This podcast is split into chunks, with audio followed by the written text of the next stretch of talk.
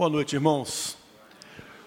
O apóstolo Paulo foi alguém enviado por Cristo. Era um apóstolo de Cristo.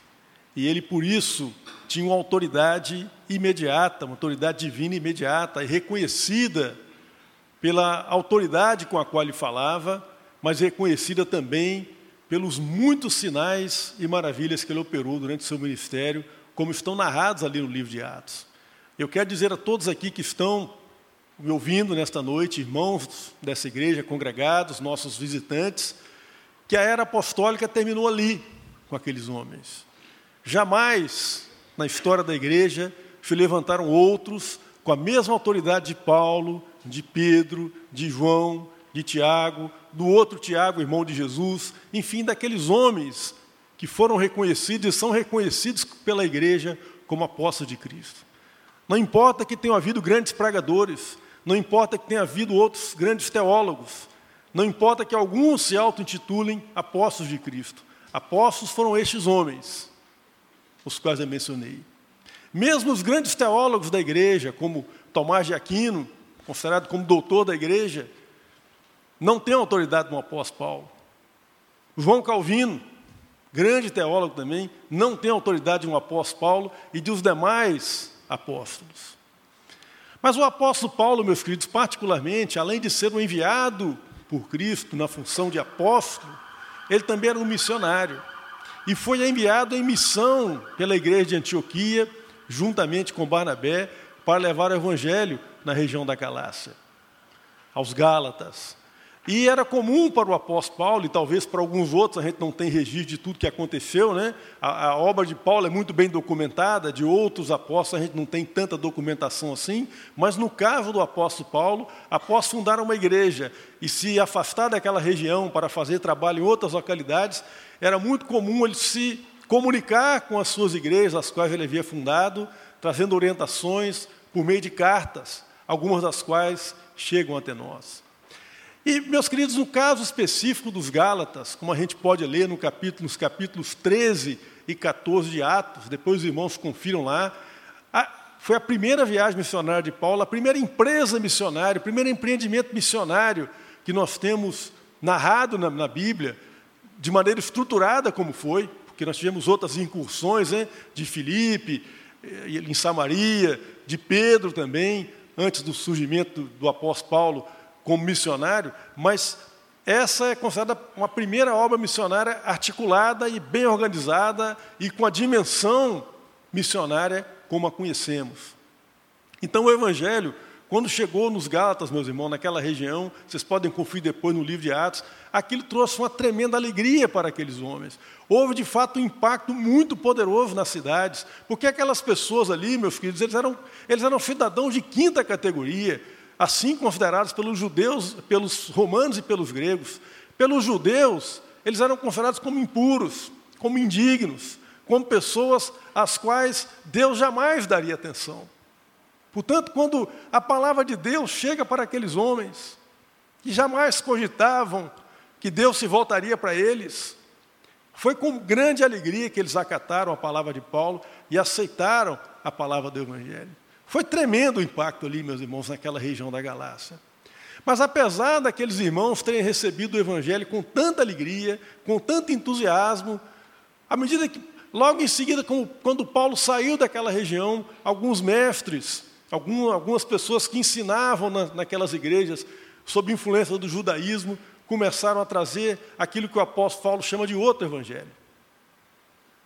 Então começou a haver tensões naquela igreja, divisões, tensões étnicas, tensões de fé teológicas, porque eles ensinavam para aquelas pessoas que Cristo não bastava, que Cristo não era suficiente, que era necessário acolher a palavra de Cristo, mas era também necessário cumprir todo aquele ritual da lei, todos aqueles cerimoniais da lei. E Paulo então trata essa questão, meus queridos, ele é a primeira carta que Paulo escreveu, ele ainda está assim, um tanto quanto novo nesse ministério, e ele então trata com uma energia, com uma veemência impressionante. Para ele isso é uma questão de primeira grandeza.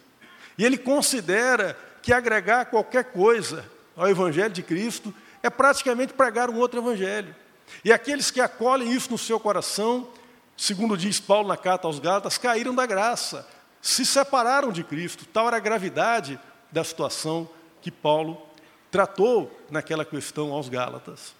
Agora, meus queridos, por mais distanciados que nós estejamos no tempo e no espaço daquele pessoal da Galácia, essa mensagem chega até nós. Essa mesma polêmica ou, ou traços dela chegam até nós. Estava hoje discutindo com os, com os meus alunos na escola bíblica dominical. Nós também temos muita dificuldade, às vezes, de crer com toda certeza que Cristo é suficiente. A gente sempre acha que é Cristo e mais alguma coisa, que é Cristo e as boas obras, que é Cristo e o serviço religioso que eu ofereço, que é Cristo e o meu bom comportamento. E estava então discutindo isso com os irmãos na classe, e o irmão Leudes até deu uma opinião dizendo assim: olha, isso parece bom demais para ser verdade. Por isso que as pessoas têm dificuldade de aceitar a graça de Cristo tal qual ela, qual, qual ela é, com a simplicidade que ela é. Então, Paulo tratou dessa questão com, com muita seriedade, e essa questão chega até nós também com uma importância muito grande. É importante que nós saibamos que Cristo é suficiente que a nossa relação com Deus se baseia unicamente nos méritos de Cristo. Amém, meus irmãos?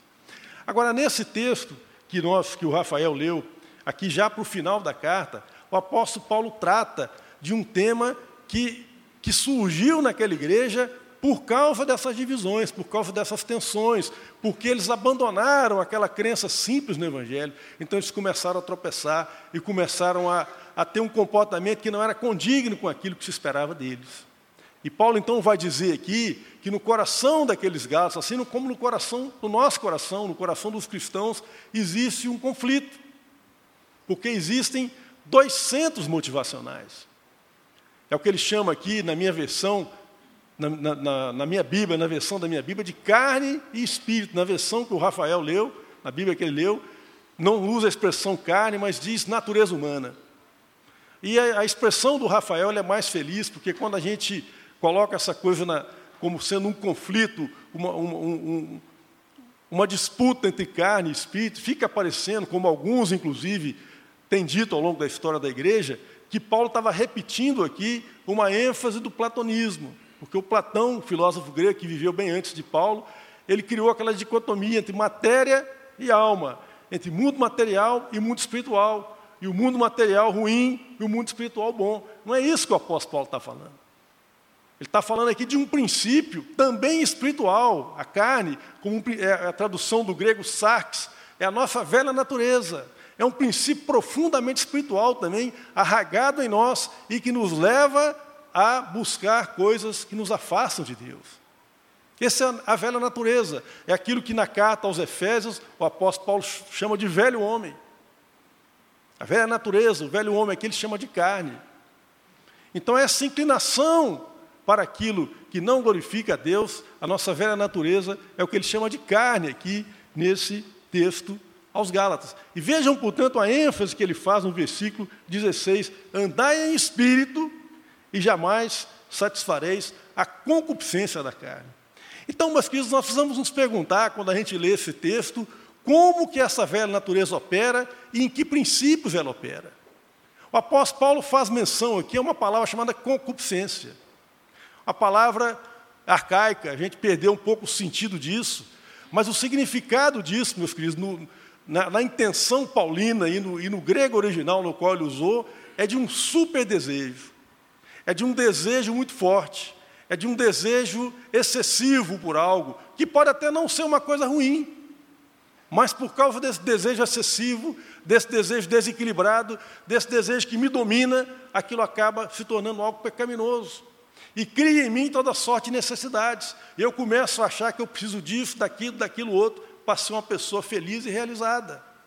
A concupiscência é isso, é um super desejo, é um desejo distorcido, é um desejo que me controla e que me domina, me fazendo crer que eu necessito de ter coisas que eu não tenho, que eu necessito de consumir coisas que eu não tenho condição de consumir, que eu necessito de fazer coisas que eu não tenho condição de fazer para ser feliz. Então isso é uma fonte de ansiedade, isso é uma fonte de frustração na vida da pessoa. E aqui, meus queridos, eu quero alertar vocês que esse princípio da concupiscência, desse super desejo, ele faz no Novo Testamento o papel que a idolatria fazia no Velho. Porque no Velho Testamento, a idolatria resume a, a, a intenção humana, a vontade humana de se apartar de Deus. Então, aquele desejo da velha natureza de se afastar de Deus, no Velho Testamento é traduzido como idolatria. No Novo Testamento isso é traduzido como concupiscência, porque esse super desejo, ele se torna para mim uma fábrica de ídolos. Eu começo a fabricar ídolos e coisas que eu passo a buscar, e eu quero, vou explicar para vocês, ao longo dessa reflexão, que as coisas que a concupiscência me leva a buscar não são necessariamente ruins. Ela opera em vários níveis. Ela me leva a comprar coisas que eu não preciso ter. Ela me leva, por exemplo, a programar uma viagem cara, além daquilo que eu posso pagar, simplesmente porque o meu vizinho foi. Então, a filha do vizinho fez 15 anos e fez uma viagem para Disney, eu tenho que fazer também com meu filho, porque senão eu vou ficar ruim. As pessoas vão começar a falar que eu sou pobre, que eu, eu vou ficar mal na avaliação das pessoas.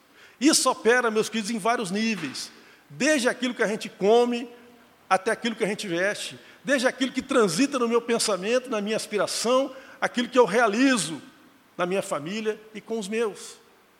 Então vejam que você fazer uma boa viagem com a família, você comer coisas boas, não é uma coisa ruim em si, mas isso pode se tornar uma coisa concupiscente, um super desejo, algo que me domina, e se torna algo então pecaminoso à luz daquilo que o apóstolo Paulo fala aqui na carta aos, Gálatas. E percebam que ele faz aqui um rol, meus queridos, bastante ruim das, das, das consequências disso na vida das pessoas.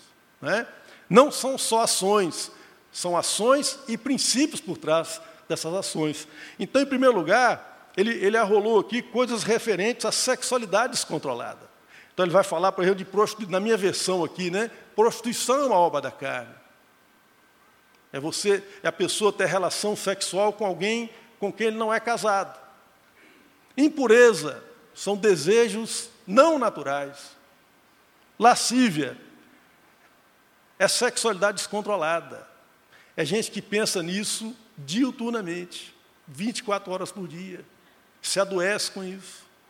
Vocês podem não saber, mas tem gente se cuidando nos vários consultórios médicos do país, porque isso hoje virou uma doença.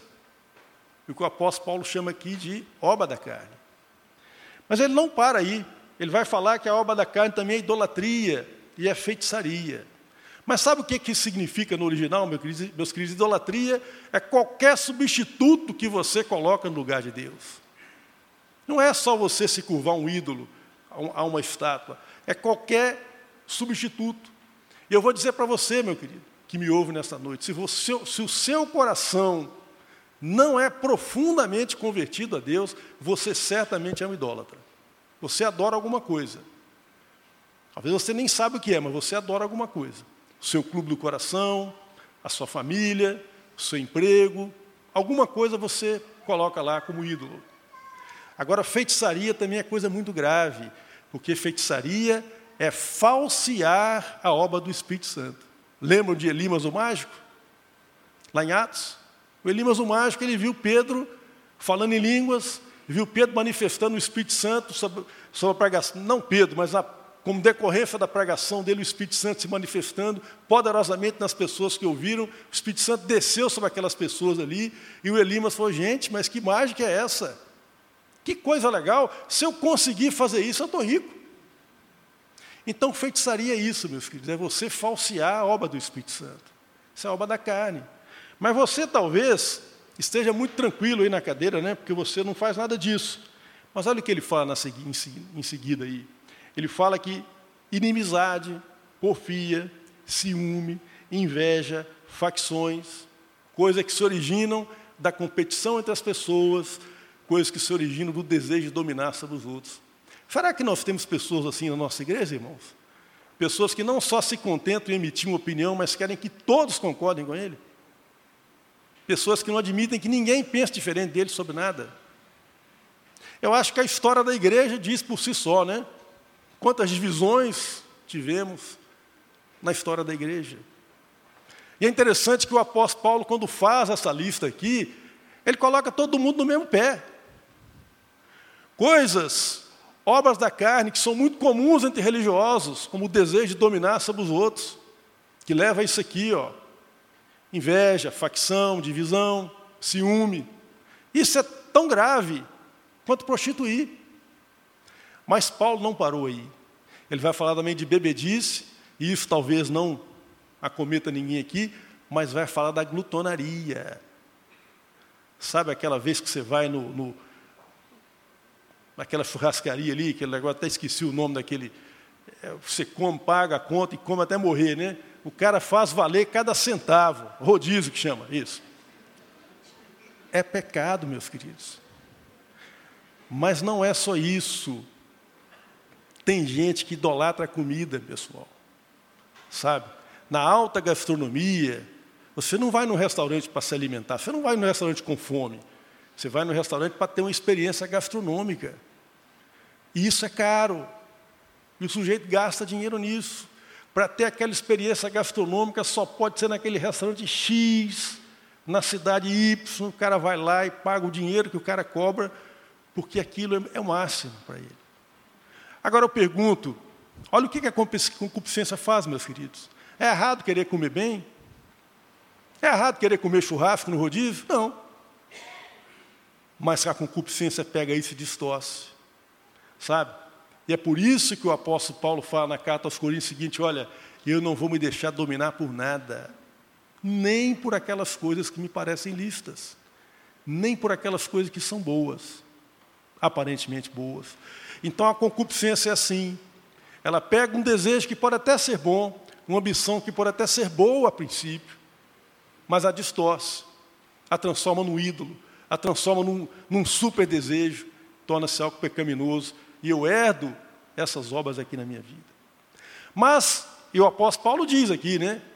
Peremptoriamente, não herdarão o reino de Deus as pessoas que praticam essas coisas. As pessoas que. Aqui não está falando de um, de um pecado ocasional, não, tá, irmãos? Paulo não está atentando aqui contra a segurança cristã. Não.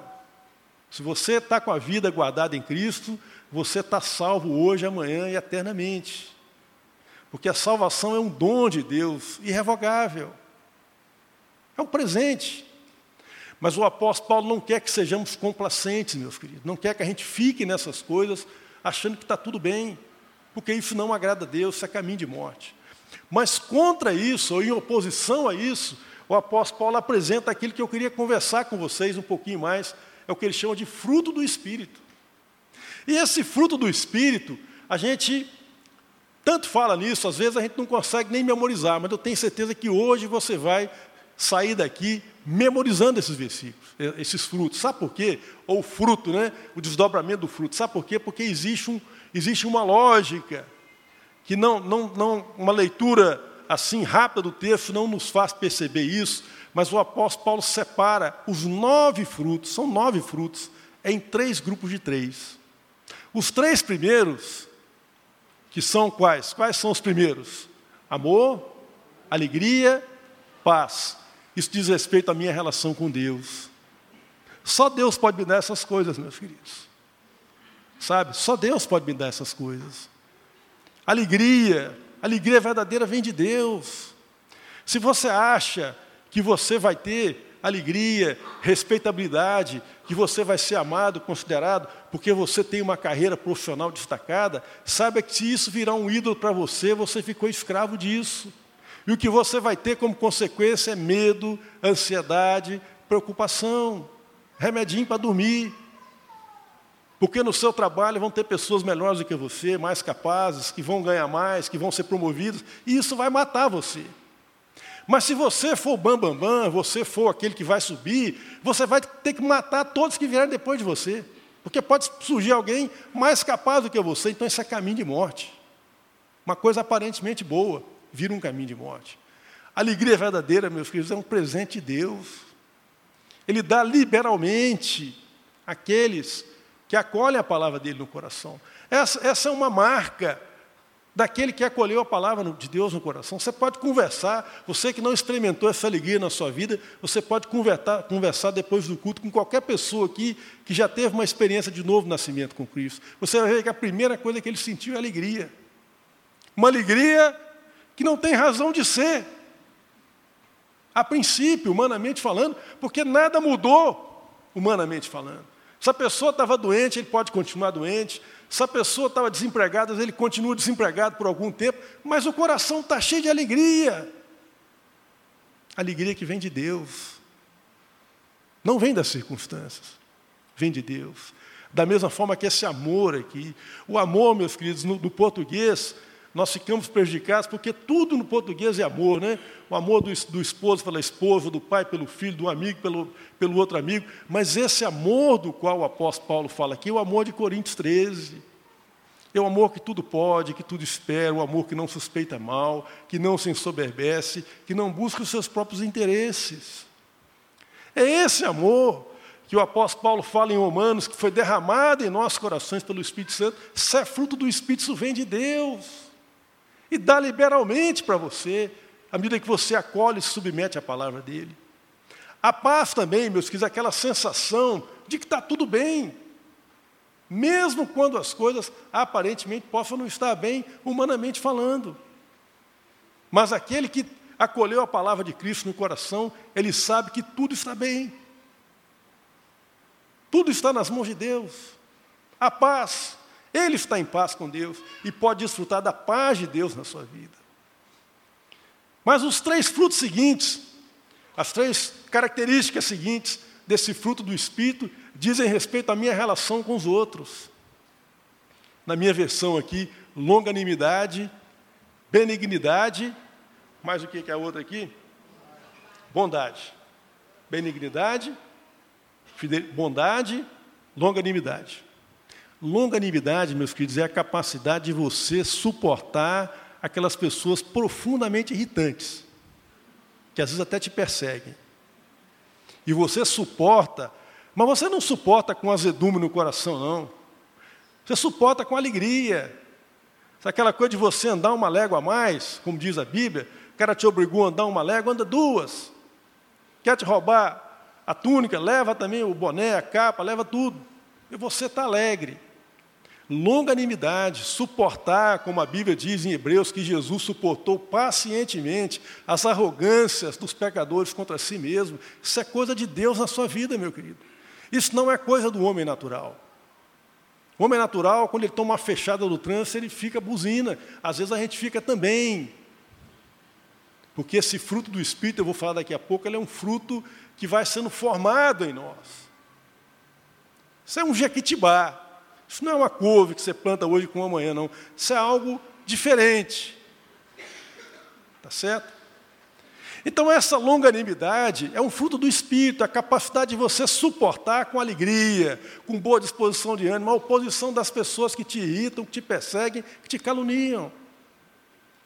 A benignidade, meu querido, é a capacidade de você servir o seu próximo é a boa disposição para servir. Agora e a bondade? A bondade é integridade de caráter. É aquela pessoa comprometida, que, se, que faz as coisas com esmero, sabe? Que a palavra dele não volta atrás, é veraz naquilo que fala. É a pessoa que tem integridade, fala uma coisa aqui, mas ali ele fala a mesma coisa. Ele é uma cara aqui, mas ali quando sai da igreja é a mesma cara. Isso é bondade, é a capacidade de ser bom. Agora perceba uma coisa: no mundo que nós vivemos, às vezes você até acha um longânimo por aí, que não conhece a Cristo, mas esse longânimo geralmente não é bom. Esse longânimo é o nosso cego, é o famoso bonzinho, aquela coisa que aquele cara que não faz nada direito, tem compromisso com nada, então o meio dele sobreviver é sendo bonzinho, fingindo de bobo. O pessoal fala mal dele, critica, ele finge que não ouve, nosso cego.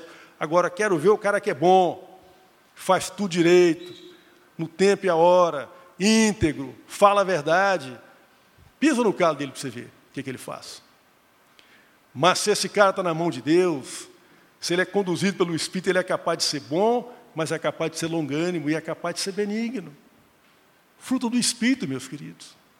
E os outros três frutos, as outras três características que o fruto do Espírito produz em nós, embora também se relacionem com, a, com Deus, se relacionem com o próximo, eles têm a ver com o meu mundo interior. Então nós estamos falando de fidelidade, mansidão, domínio próprio. Fidelidade, como vocês bem sabem, é a capacidade da pessoa ser plenamente confiável. Mas por que isso tem a ver comigo? Porque eu jamais vou ser fiel às pessoas se eu não for fiel a mim mesmo primeiro. Se eu não levar a sério aquilo que eu falo, sabe? Se eu não tiver ciência daquilo que eu falo e de como eu ajo, para poder confirmar isso na sequência. Então, fidelidade é algo meu, é do meu mundo interior. Todas elas são, mas essa tem a ver comigo de modo muito especial.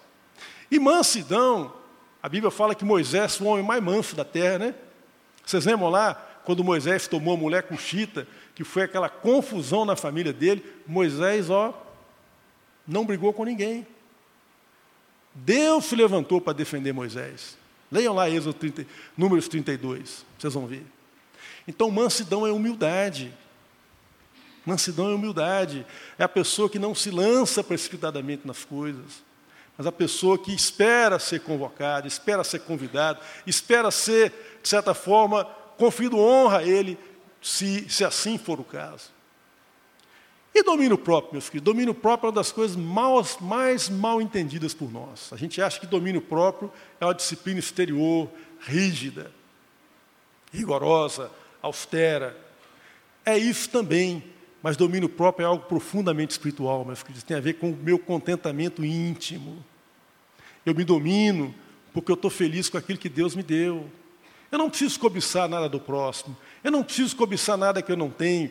Eu me domino porque eu estou feliz com o que Deus me deu, o que Ele me deu é suficiente para mim. A Bíblia diz, que eh, Jesus diz numa de suas parábolas, né, que quando Ele voltar no seu reino, ele dirá para os seus servos fiéis: Bom está, servo fiel, entra no teu reino que foi preparado para ti. Sobre o pouco foste fiel, sobre o muito te colocarei, não é isso? Os recursos que Deus nos dá são poucos, meus queridos. Por isso nós temos que ter domínio próprio. De todos nós, os recursos são poucos. Sabe por quê? Porque o recurso maior é Ele mesmo. Então Ele nos dá pouco para que nós aprendamos a depender dEle. O pão nosso é nos dado a cada dia para que aprendamos a depender dele. Há um princípio, meus queridos, no mundo natural, e que tudo que Deus criou foi criado com o mínimo consumo de energia. Todos os processos que acontecem na natureza são aqueles que gastam a menor energia possível. Não tem ninguém capaz de explicar isso. Isso é um mistério. Aliás, o nosso universo é profundamente misterioso para quem é ateu, né, gente? Porque você vê como que esse negócio funciona à perfeição. E não tem nada por trás, mas para nós que somos filhos de Deus, o universo retrata, de certa forma, o caráter, a beleza, a majestade do Criador. E esse Criador criou tudo com economia. Lembram quando Jesus multiplicou os pães? Ele multiplicou os pães, todo mundo comeu à vontade. Acho que o pessoal até esqueceu desse negócio da glutonaria que Paulo falou aqui. Comeram, estavam com fome, né? comeram bem. Mas Jesus acrescenta algo no final, a princípio desnecessário. Ele fala para os judeu, recolham tudo. Por que isso? Por que recolher? A Bíblia diz que deram 12 cestos. Foi abundante a bênção de Deus sobre aquelas pessoas ali. Mas esse princípio, meus queridos, é um princípio que aquele que é guiado pelo Espírito Santo tem que incorporar na sua vida. Deus quer que a gente faça mais com menos, que a gente seja grato com aquilo que Ele nos dá. Não é pecado ambicionar uma condição melhor, não é pecado. Não é pecado você querer um emprego melhor, não é pecado você querer uma promoção no seu trabalho, isso tudo é coisa legítima. É bênção de Deus na sua vida. Mas enquanto isso não vem, você tem que ter contentamento com aquilo que você tem. Deus se agrada disso. Deus se agrada quando nós somos capazes de louvá-lo, de exaltá-lo, mesmo na dificuldade, na adversidade. Deus se agradou profundamente de Jó no final do seu livro, quando Jó ainda doente, enfermo, todo ferido, coçando, cheirando mal. Mas ele se expressa diante de Deus assim: Olha, Senhor, eu falava bobagem, eu falei coisa que eu não sabia, coisa maravilhosa demais para mim, porque eu não te conhecia, eu te conhecia só de ouvir falar, mas agora os meus olhos te veem. E eu me abomino, me arrependo até o pó, porque agora eu sei que os teus propósitos se cumprem, nenhum deles pode ser frustrado. Quando Jó falou isso, meus queridos, ele ainda estava no sofrimento. E Deus se agradou dessa exaltação dele, porque foi uma, uma exaltação feita na adversidade. Não foi uma exaltação feita porque a bênção de Deus já o havia atingido, mas porque ele percebeu que a bênção maior é Deus no coração. Essa é a realidade. Portanto, aquilo que Deus nos dá sempre é pouco, sempre é limitado, porque Ele quer nos ensinar o princípio maior de aprendermos a depender dEle. Por isso, o domínio próprio é uma virtude tão importante. Por isso, o domínio próprio está aqui arrolado como um fruto do Espírito. Agora, eu quero dizer, já estou partindo para concluir essa reflexão, quero me dirigir a você que já conhece a Cristo. Lembre-se que essa carta aqui foi escrita para cristãos como eu e você. Portanto, às vezes a gente pensa que quem precisa de Cristo, isso é uma, uma fala do pastor David Bledsoe, quando ele esteve aqui, que eu nunca me esqueço. Me marcou aquela frase dele. Ele disse assim: olha, às vezes a gente pensa que quem precisa de Cristo é o cara que está ali bêbado, caído na sarjeta. Não, eu preciso de Cristo e você precisa de Cristo todos os dias. Nós temos que ser relembrados dessas verdades todos os dias, para que não nos esqueçamos delas. Então, muitas vezes, você que pode ter desfrutado já de uma relação viva com Cristo, mas a concupiscência te pegou de jeito, e você foi iludido por ela. Mas você pode ser liberto novamente. Porque no reino de Deus, meus queridos, tudo se recebe por fé. Então você pode confessar diante de Deus aquilo que te enrolou, aquilo, aquilo que te iludiu, que você colocou como ídolo, e Deus vai ter o maior prazer de perdoar o seu pecado e restaurar a sua comunhão com Ele. Mas talvez você seja um, um, uma pessoa que nunca cogitou seguir a Cristo, seriamente. Talvez você até venha à igreja, ouve a mensagem, mas nunca levou isso a sério. Nunca pensou seriamente nisso. Talvez você ache que seguir a Cristo é uma escravidão e você quer ser livre ao não seguir a Cristo. Mas então eu quero dizer para você o seguinte: se você opta por não se submeter a Cristo, você só é livre no, no que diz respeito a isso, no que diz respeito a não obedecer a Cristo. O resto da sua vida você vive como um escravo. Porque tudo aquilo que você persegue, mesmo as ambições mais sadias, a princípio, as melhores, como ter uma boa carreira profissional, como ter uma boa família, jamais vão satisfazer plenamente o seu coração. As ambições mundanas, meus queridos, por, por melhores que elas sejam, elas prometem muito, mas não entregam quase nada. E quando a gente as conquista, nós somos, ficamos com o coração cheio de ansiedade, com medo de perdê-las. E quando a gente não as, não as tem, a gente fica com o coração entristecido porque não tem aquilo que a gente julgava que era tão importante. A gente fica com o coração entristecido, achando que alguém tirou um direito nosso, a gente não tem aquilo que a gente julgava que era necessário. Mas Cristo é suficiente, meu querido.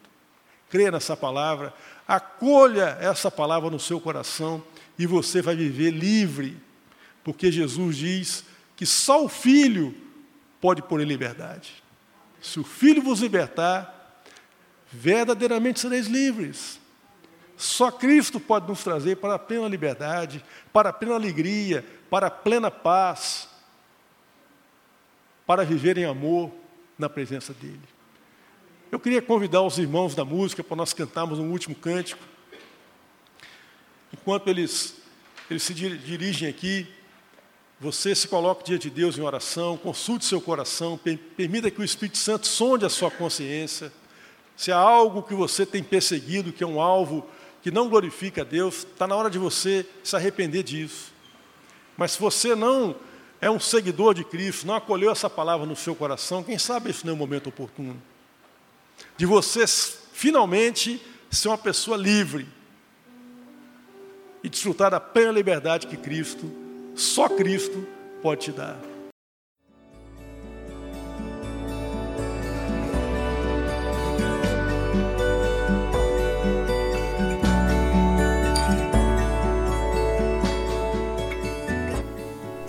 A Igreja Batista do Bom Retiro tem plena convicção de que a palavra de Deus é poder para salvar e transformar vidas. Nosso desejo é que essa mensagem tenha alcançado seu coração. Para saber mais sobre quem somos e em quem acreditamos, acesse ibbrpatinga.com.br.